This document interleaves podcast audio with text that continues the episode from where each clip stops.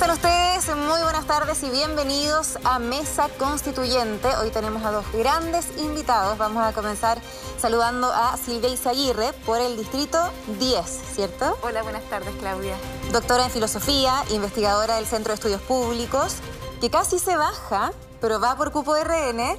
Y en la lista vamos por Chile. ¿Todo bien? Todo bien, todo muy bien, gracias. Vamos a saludar, por supuesto, también al señor Milan Ibelich, el distrito 11, bueno, exdirector del Museo de Bellas Artes, entre muchas otras cosas, ¿no?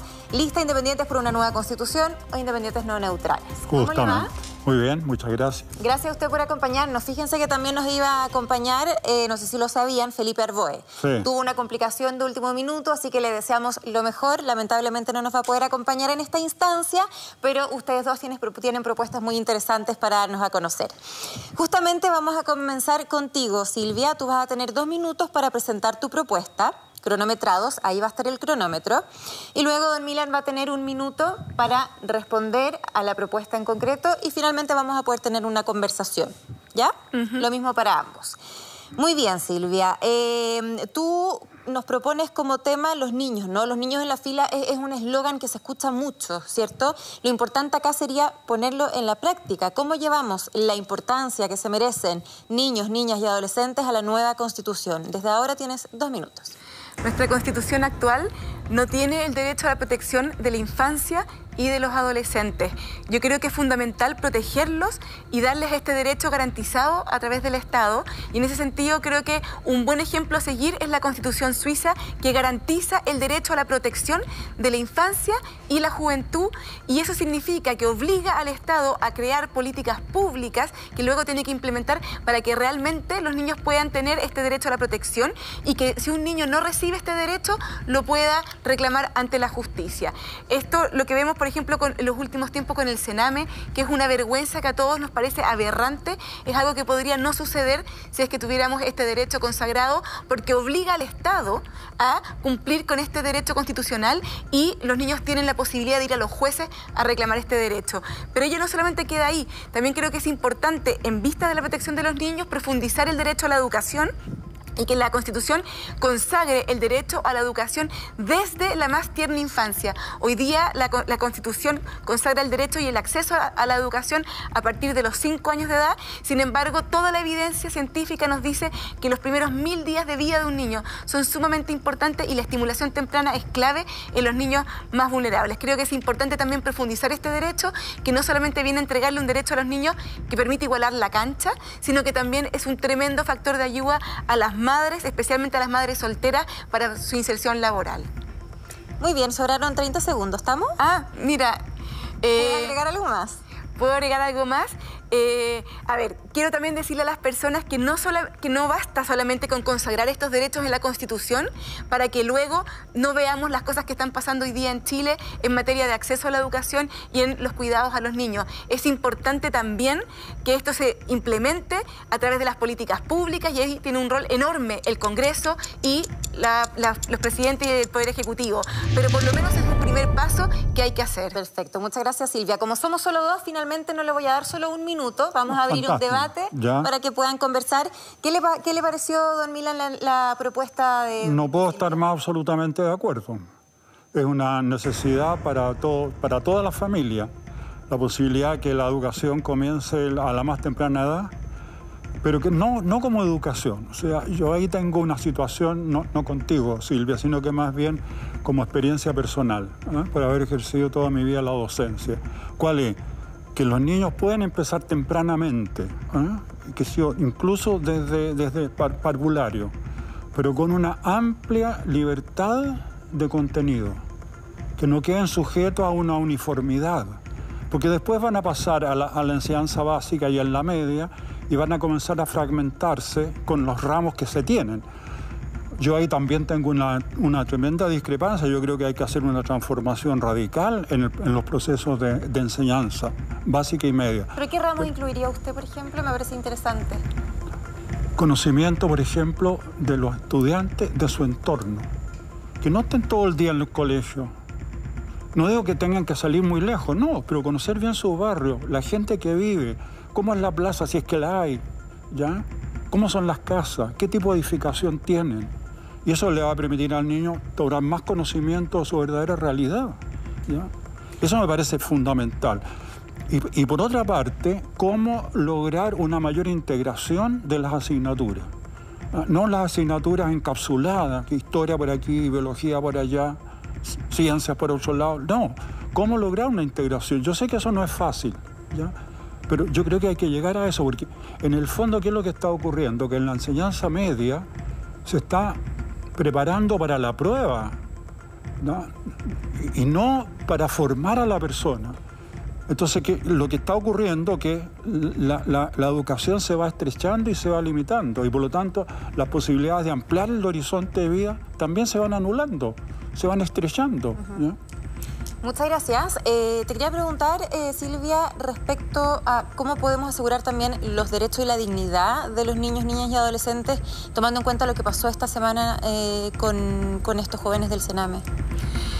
A ver, una, un primer paso, como te decía, es asegurar y garantizar este derecho en la Constitución con garantías judiciales, es decir, que los niños tengan este derecho constitucional, que ellos pueden reclamar al Estado protección y que si el Estado no los protege o no les entrega el servicio que ellos están demandando, estamos hablando de niños menores de edad que no tienen la posibilidad de vivir por su propia cuenta. Entonces, si, si la familia falla, si el entorno falla, si han sido vulnerados en sus derechos, tienen que poder recurrir a alguien que los proteja. Y es en este caso tiene que ser el Estado. Y si el Estado no cumple, que ellos tengan la posibilidad de ir a un juez a reclamar este derecho. Por supuesto que eso no es suficiente, Tenemos, pero de ahí, por lo menos de este, de este mandato constitucional, se derivan las políticas públicas que permiten implementar un mejor servicio y que el Estado responda de verdad a estas necesidades. Perfecto.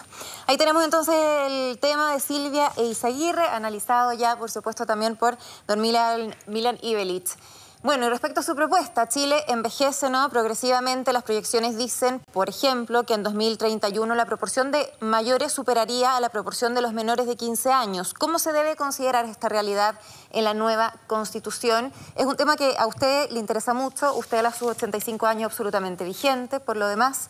Y nos propuso justamente este tema, ¿no? De los adultos mayores.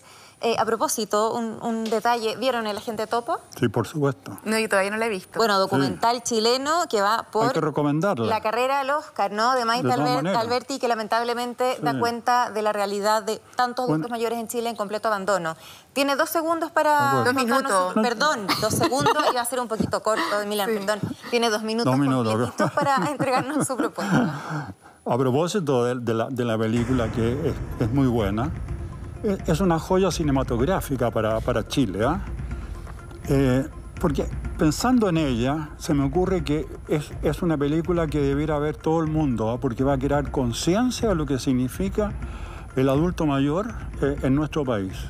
Porque la película, a diferencia de lo que uno puede pensar, que este personaje topo que llega, ¿no es cierto?, a, a, vigilar a una señora que no se sabe bien si está bien de salud, si está mal de salud, y él llega y uno me dice, ah, pero aquí tiene que haber, pasar algo horrible, ¿no? Uno está, medio acostumbrado a las películas hollywoodenses, que son horrorosas cuando se producen este tipo de cosas.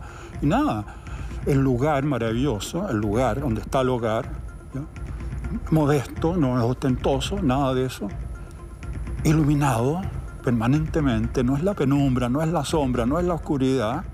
Entonces uno está esperando que algo tiene que ocurrir y no ocurre nada. Lo único que ocurre y eso es sutil, muy sutil, es el abandono del adulto mayor. Y, ese es el punto de partida con el cual yo quiero señalar algunas ideas. Porque, ¿qué es lo que ocurre? En nuestro país, lamentablemente, hay mucha gente que son ancianos y ancianas que no tienen familia, o que si la tienen, nunca los van a ver a, a estos hogares de ancianos. Y por lo tanto pueden estar a lo mejor muy bien acogidos al interior del hogar, pero ellos necesitan aquello que ya no lo tienen, que pueden ser los hijos o son sus nietos, y eso naturalmente contribuye a que su, su, yo psicológico comience a sufrir una merma considerable, ¿ya? terminando en la tristeza o en el dolor. Ahora, ni hablar de lo que pasa en aquellos lugares donde no, están los, no hay hogares para ancianos y viven a lo mejor solos, o acompañados de otra persona más o menos de la misma edad y sin nadie más. Y por lo tanto se, se mantiene y, se, y, se, y se perpetúa eh, el problema de la soledad. ¿Cómo se puede incorporar esto en la Constitución? Porque usted, que justamente hacía alusión a este tremendo documental, que son eh, todas, todas estas personas prácticamente estaban absolutamente abandonadas. Sin duda. En el fondo, ¿cómo se puede establecer una responsabilidad real y que incluso se sancione el abandono? Sin duda, no. Yo creo que ahí está y ahí tendría que utilizarse otro, otro derecho, incorporarse como titular de derecho a los adultos mayores. ¿Y eso qué significa? Significa la obligación, no la recomendación. En la Constitución, la obligación del cuidado, del cuidado y la ayuda permanente de los adultos mayores, particularmente aquellos que están muy desvalidos o que están viviendo solos. Porque en, definitiva, ¿en qué termina esto? Esto no ha, no ha aparecido muy pocas veces en la estadística, el suicidio. En Chile, la gente que se suicida son los de entre 18 y 26 años y los adultos mayores superiores a 70 años. Entonces, ese es un drama. ¿Y quién, quién, quién lo puede solucionar? Tiene que estar el Estado. La otra cosa que la sabemos muy bien, adultos mayores que quedan abandonados en su hogar, mueren y al cabo de varios días la gente comienza a darse cuenta que ¿dónde estará el señor o la señora? Está muerto. Sí, se dan cuenta los Entonces vecinos. hay un drama. ¿Qué, qué te parece, Silvia, la propuesta? Eh, tú propones justamente eh, dar el foco en los niños, pero me imagino que paralelamente se puede hacer lo mismo en el caso de los adultos mayores. ¿Sabes lo que pasa? Que, a ver, hay una diferencia. Eh, yo creo en un Estado la, Constitución nos da un marco de cómo vamos a vivir en comunidad.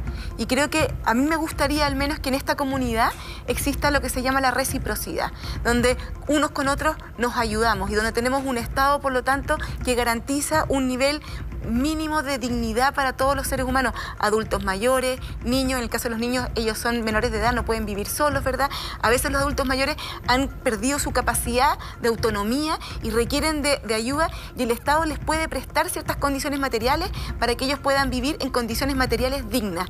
Pero lo que habla Milan es una esfera que lamentablemente es muy difícil del Estado de suplir, que tiene que ver con la soledad del alma y que también la sufre un niño que ha sido abandonado, vulnerado por su padre. El Estado le puede dar una residencia donde lo traten dignamente, pero el amor de madre, el amor de padre, eso no se lo puede dar el Estado, lamentablemente. Y en el caso de Milan, le puede dar una residencia digna, con agua caliente, con, con su comida, con sus atenciones, pero la soledad del alma, lamentablemente, es algo que nos compete a nosotros y creo que es importante que esta Constitución no solamente esté lo que le compete al Estado, sino también nuestros deberes como ciudadanos, nuestros deberes como padres con nuestros hijos y nuestros deberes de hijos con nuestros padres. En, otras, en otros países, no sé si tú sabes, pero existe la obligación de los hijos de cuidar de sus padres. Y, así como los padres, tú le puedes meter un juicio de que no va a ver a su hijo y preocuparse de su hijo, no solamente monetariamente, sino verlo, también puede ocurrir incluso lo mismo con los... No es un, tema constitucional, es más bien de ley, pero también tenemos que preguntarnos a nosotros, los ciudadanos, qué, qué cosas queremos retribuirnos entre nosotros para tener una, comunidad más sana. Sí, de que algo hay que hacer, algo hay que hacer. Muchas gracias por eh, la conversación. Vamos a seguir, eso sí, eh, con un debate al regreso de esta pausa en Mesa Constituyente. Estamos de vuelta en Mesa Constituyente con dos candidatos. Tenemos por un lado a Silvia Eizaguirre y tenemos también a don Milan Iberitz. Vamos a conversar respecto justamente a su trabajo en terreno, que ahora con la cuarentena, bueno, se les viene muy difícil, ¿no? Eh, ¿Cómo ha sido? ¿Cómo ha sido su experiencia, por ejemplo? ¿Dónde ha concentrado su trabajo? yo, yo en terreno estoy invisible. Invisible. No he salido. ¿Por el tema pandemia? Tengo pandemia y porque por la fragilidad de una persona como yo y mi edad. ¿Y cómo, ¿y cómo ha avanzado su campaña? Ha sido a través de, de las redes sociales. Ah, ya. ¿Usted está en Instagram, en Facebook, en sí, Twitter? Sí, en todas. En Bueno, eh, es la manera también de yo creo, al electorado joven, además. Sí, porque mm, si la, por la franja electoral, cero. No sé si vamos a hablar, no, no hablemos mejor de la franja electoral, porque siento que no, no, no, no puede ser. Eh, ¿Quién se acuerda de las personas que van pasando una tras otra, alineadas? Diciendo dos cosas, haciendo miles de promesas. No, eso no, tiene sentido, la gente no se acuerda. Y, no, lo, importante aquí es que la gente cuando va a votar tiene que estar informada. Bueno, eso, eso lo quería preguntar. ¿Has estado en terreno? Sí. La gente está informada de este proceso porque a veces uno le pregunta a la gente ni siquiera sabe cuándo son las elecciones, no tiene ni idea que son cuatro votaciones en un, en un día, ¿cierto? Que están los alcaldes, los gobernadores, en fin. ¿Hay conocimiento? ¿Te preocupa quizá la eventual baja participación que pueda haber en los comicios? Mira, me preocupa por una parte el rechazo que he visto en las personas hacia la política e incluso hacia la forma de gobierno que es la democracia, porque están tan desilusionados con los resultados que hemos tenido de democracia que los veo, muchos me dicen no voy a ir a votar, no pienso ir a votar, no quiero, ya no les creo a nadie nada. Incluso yo digo, oiga, pero acá vemos personas independientes que nunca hemos tenido un cargo y que queremos contribuir. No me interesa, yo ya no les creo nada. Mm. Eso me preocupa por una parte. Y por otra parte, he visto personas muy motivadas que cuando tú les entregas información, por lo general te la reciben muy bien y no saben que se eligen los constituyentes, no saben para qué se van a elegir los constituyentes. Ellos pensaban muchas veces que con el apruebo el Parlamento iba a escribir la Constitución, me dicen, ah, van a ser los que van a escribir la Constitución, pero ¿cómo? Sí, hay una cantidad de desinformación. Mucho. Y los gobernadores, que es un nuevo cargo que es de elección popular, nunca antes habíamos elegido gobernadores y que tampoco conocen mucho las atribuciones. Y en mi distrito, que es el 10, somos 78 candidatos, es el distrito que lleva más candidatos. Mm. Yo no los conozco a todos, imagínate la Sí, no, la gente todavía no, no, no, está interiorizada. Eh, recién algunos se están poniendo a buscar eh, quiénes son los candidatos de su distrito, por eso nosotros también nos, parece tan interesante hacer este programa. Le quiero preguntar porque como usted, Milán, mucho nos cuidamos frente a la pandemia. Hoy tuvimos más de 7.600 casos nuevos, estamos hablando de solo 24 horas. ¿Estarán las condiciones para hacer una elección de este tipo o habría que ablazarlas? Yo no, no podría dar una, una respuesta definitiva. Yo creo que aquí hay que confiar en los expertos. O sea, yo creo que aquí el, compromiso lo tiene el Ministerio de la Salud y por supuesto el gobierno, pero yo creo que el Ministerio de la Salud, con todos los datos estadísticos en mano, con la situación que está ocurriendo en los hospitales, eh, con la falta de respiradores, etcétera, tendrá que tomar una decisión. ¿Y el colegio médico? Sería lamentable, pero, pero yo creo que en ellos hay que confiar y simplemente aceptar, porque creo que estamos en, una, en un momento mucho más catastrófico que la primera, la primera etapa del de la epidemia. Mm. Silvia. Yo creo que obviamente lo que hay que priorizar es la salud de todos los chilenos y chilenas y por lo tanto debe primar el criterio médico, que es lo que van a tener que decidir en función de los datos que tendrán el lunes a disposición si están las condiciones sanitarias para darse esta elección o no están las condiciones. Si no están las condiciones, por supuesto que hay que atrasarlo.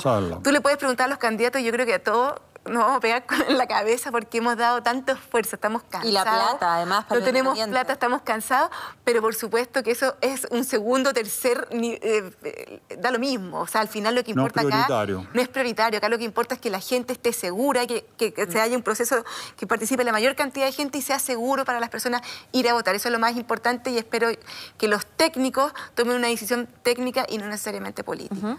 Termina nuestra conversación, lamentablemente, pero antes de despedir les vamos a dar un minuto a cada uno en esta sección que se llama Voten por mí. De hecho, les vamos a dar un poquito más de un minuto. Se pueden mm. explayar con más libertad. Eh, vamos a comenzar con usted, don Milan, a la cámara 7. A la para que llame, allá. Esa que está ahí. Para que llame a su electorado, les explique más o menos, en, resumen, cuáles son sus propuestas y llamarlos a votar por usted. Va. Lo primero que yo quiero decir es que al redactar la Constitución, el artículo 1 debiera ser más o menos lo siguiente, que el Estado de Chile sea un Estado solidario, primero que nada. Y solidaridad significa que tú estás interactuando con el resto del mundo, con el resto de las personas, no eres un ser aislado en la sociedad, sino que participas de ella. Solidaridad. Pero esa solidaridad significa dos cosas. Primero, respeto. Respeto por el otro, por los otros, por la otra, por las otras. Y dignidad. Término que aparece prácticamente así masivamente eh, en Plaza Italia en, el 18 de octubre. Luchar por la dignidad. Yo creo que eso ya ha tomado conciencia. Por eso que digo, artículo 1, Estado solidario basado en el respeto y en la dignidad humana. Para lograr eso, cinco pilares iniciales. Primero, trabajar fuertemente para superar la pobreza. Segundo, trabajar fuertemente para mejorar la educación y la cultura. Yo una las dos cosas. Cultura y educación no son segmentos separados, sino que están íntimamente Enseguida, pensar también en cómo respetamos el medio ambiente. Porque el medio ambiente, en ese, en ese medio ambiente vivimos y por lo tanto hay que respetarlo, cuidarlo, controlarlo para que podamos seguir viviendo, porque aquí hay un problema de sobrevivencia del planeta, no solamente de Chile, sino que del planeta. ¿sí? Nos queda el quinto. Y nos queda el quinto, y el quinto es la salud. Perfecto. Muy bien, don Milan Ibelitz, para que lo recuerden, va por el distrito 11. Ahora es su turno, Silvia Izaguirre, por el 10, para llamar a tu electorado, para que voten por ti. Hola, soy Silvia, soy independiente, no pertenezco a ningún partido político, soy académica e investigadora y como tal me ha tocado contribuir en la elaboración de proyectos de ley y también participar en la tramitación de estos proyectos en el Congreso. Y me ha dado mucha frustración y rabia darme cuenta durante estos últimos 10 años, prácticamente en que he estado yendo al Congreso, de ver cómo proyectos tan importantes, que son tan fundamentales para madres, para ciudadanos en Chile, se dilatan y se dilatan en el Congreso y nunca ven la luz a pesar de lo urgente que son. Y me refiero no solamente a educación, que es mi expertise, también pasa lo mismo en la reforma en salud, la reforma en pensiones, el servicio de biodiversidad, que es clave para proteger nuestra naturaleza. Creo que tenemos una gran oportunidad al escribir esta nueva constitución, pero necesitamos cambiar la forma en que hemos estado dialogando. Tenemos que recuperar la amistad cívica. Yo me propongo como primera meta entrar a dialogar con aquellos que piensan distintos para ver cuáles son los puntos eh, de acuerdo que tenemos y lograr eh, establecer puentes para construir una casa que nos interprete y nos proteja a todos. Dicho eso, creo fundamental eh, resguardar cinco puntos también, como decía Milan. El primero, profundizar nuestra democracia para que nosotros, los ciudadanos, tengamos más injerencia en la toma de decisiones. Y eso pasa por descentralizar el poder, por hacer el voto obligatorio, por tener herramientas de consulta a la ciudadanía. Creo fundamental, más que un Estado solidario, subsidiario, que es esa una pelea, me parece a mí, del siglo XX, un Estado que esté al servicio de la ciudadanía. Tercero, cómo recuperamos nuestra naturaleza, cómo la protegemos y tenemos una economía sustentable con el medio ambiente. Cuarto, profundizar el derecho de los niños y, el derecho a la educación. Y en quinto lugar, se me olvidó cuál era el quinto. bueno. A todos nos pasa, a todos nos pero esos cuatro nos quedaron clarísimos. Así me parece. Sí. Está bien, ¿o no? Sí. Bueno, le quiero dar las gracias a los dos, Milan y Silvia. Mucha suerte en lo que queda de campaña, que se viene difícil en terreno por las cuarentenas y usted que siga, por supuesto, en las redes sociales. Ahí, ahí, los vamos a estar viendo. Tarea para la casa para este fin de semana cuarentena, ver el agente topo. De todas maneras, voy a llegar a mi casa a verlo. recomendado, ¿no? Sí, sí, de todo. Sí. Bien, muchas gracias por acompañarnos. Gracias. gracias y buen fin de semana. Gracias a ustedes también por acompañarnos en esta mesa constituyente. Que estén muy bien.